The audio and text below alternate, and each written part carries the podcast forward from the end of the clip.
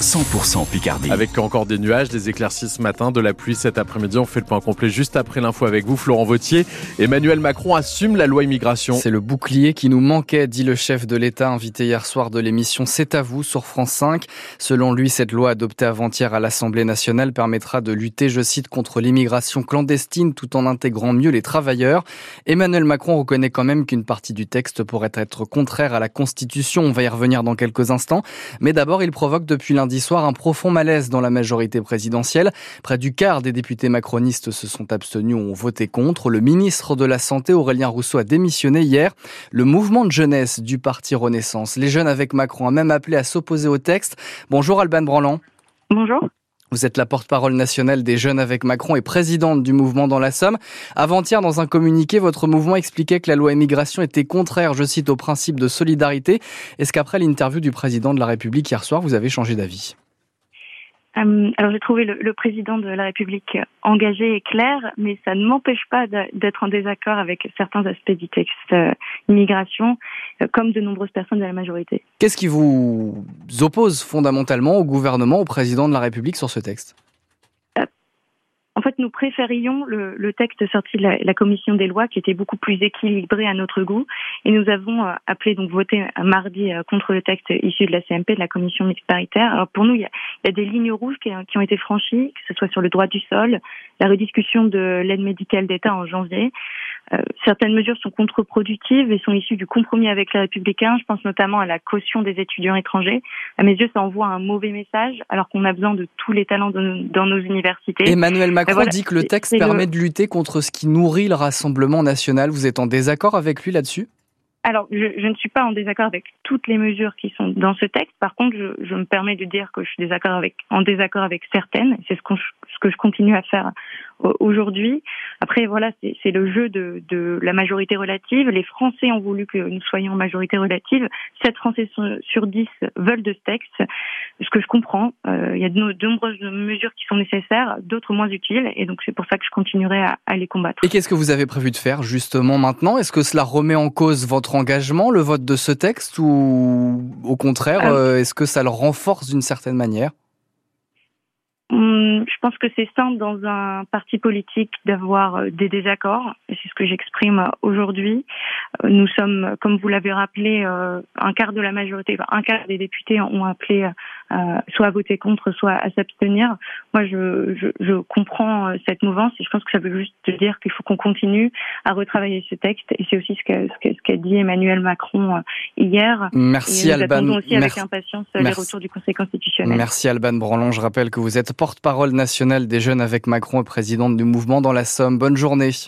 Très bonne journée. On continue de s'interroger sur les conséquences de la loi immigration pour la majorité présidentielle juste après le journal de 8 heures avec l'invité de France Bleu Picardie ce matin, Benoît Mercuzot, adjoint à la mairie d'Amiens et président du parti Renaissance dans la Somme. Et hier soir, Emmanuel Macron a donc confirmé qu'il allait saisir le Conseil constitutionnel sur la loi immigration. Sur les 86 articles du texte, un certain nombre pourraient être contraires à la Constitution. Le chef de l'État l'a reconnu lui-même.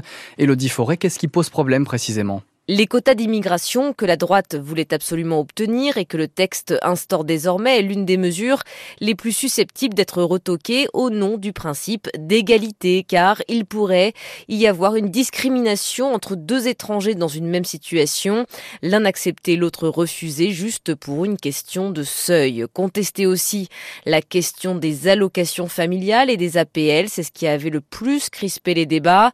Un étranger en situation régulière qui travaille les obtiendraient plus rapidement qu'une personne sans emploi. Des spécialistes y voient là aussi une rupture d'égalité. Et puis, il y a ce qu'on appelle dans le jargon les cavaliers législatifs, ces mesures qui semblent sans rapport avec le but initial de la loi, comme la déchéance de nationalité ou la remise en cause d'un droit du sol automatique.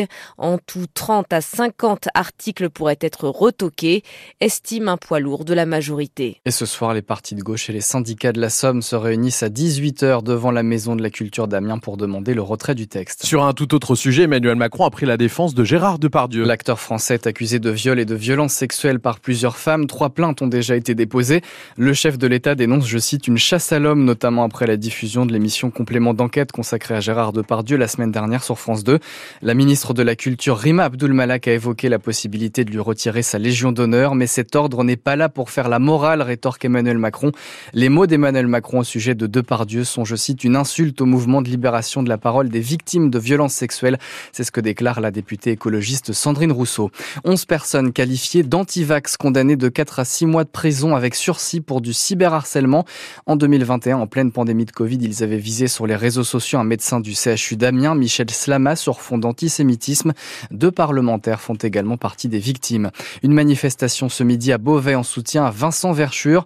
Cet éleveur de vaches laitières de Saint-Aubin-en-Bray a été condamné il y a plus d'un an à verser plus de 100 000 euros à ses voisins pour des nuisances sonores et olfactives après la construction d'un nouveau bâtiment. Il est situé à quelques mètres des habitations. Le syndicat agricole FNSEA donne rendez-vous place des Maréchaux à 11h30. France Bleu Picardie, 7h36, réveillon solidaire recherche chauffeur dans la métropole d'Amiens. Dimanche soir, l'association Amiens Jeunes accueille près de 400 personnes dans la salle des Évents à Salouel. Des personnes âgées qu'il faut emmener puis ramener chez elles. Et pour ça, il manque encore une dizaine de personnes. Il faut pour ça se rendre à Salouel entre 18h et 19h30 et revenir pour une heure, une heure et demie.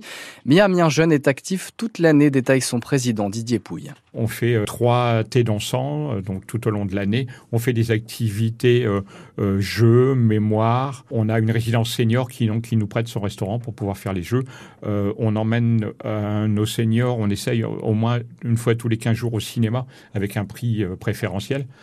Parce qu'il bah, n'y a pas de, de, tarif senior sur Amiens. Pour l'année prochaine, on a d'autres projets pour des voyages, entre guillemets, quoi, des, des sorties d'une journée euh, mais euh, Amiens Jeunes, c'est euh, une activité tout au long de l'année. on essaye d'avoir quelque chose au moins une fois par semaine. Vous avez combien d'adhérents? Notre fichier fait à peu près entre 900 et 1000 donc, personnes âgées. Par contre, on est tous bénévoles et on est une équipe sur l'année de environ 15 bénévoles simplement. Didier Pouille, le président de l'association Amiens Jeunes au micro de Marie-Gaëtane Comte. Pour faire partie de l'association, c'est gratuit, mais il faut habiter Amiens Métropole et avoir au moins 62 ans. Et si vous êtes disponible dimanche soir pour être chauffeur à ce réveillon de Noël, rendez-vous sur francebleu.fr pour avoir les renseignements.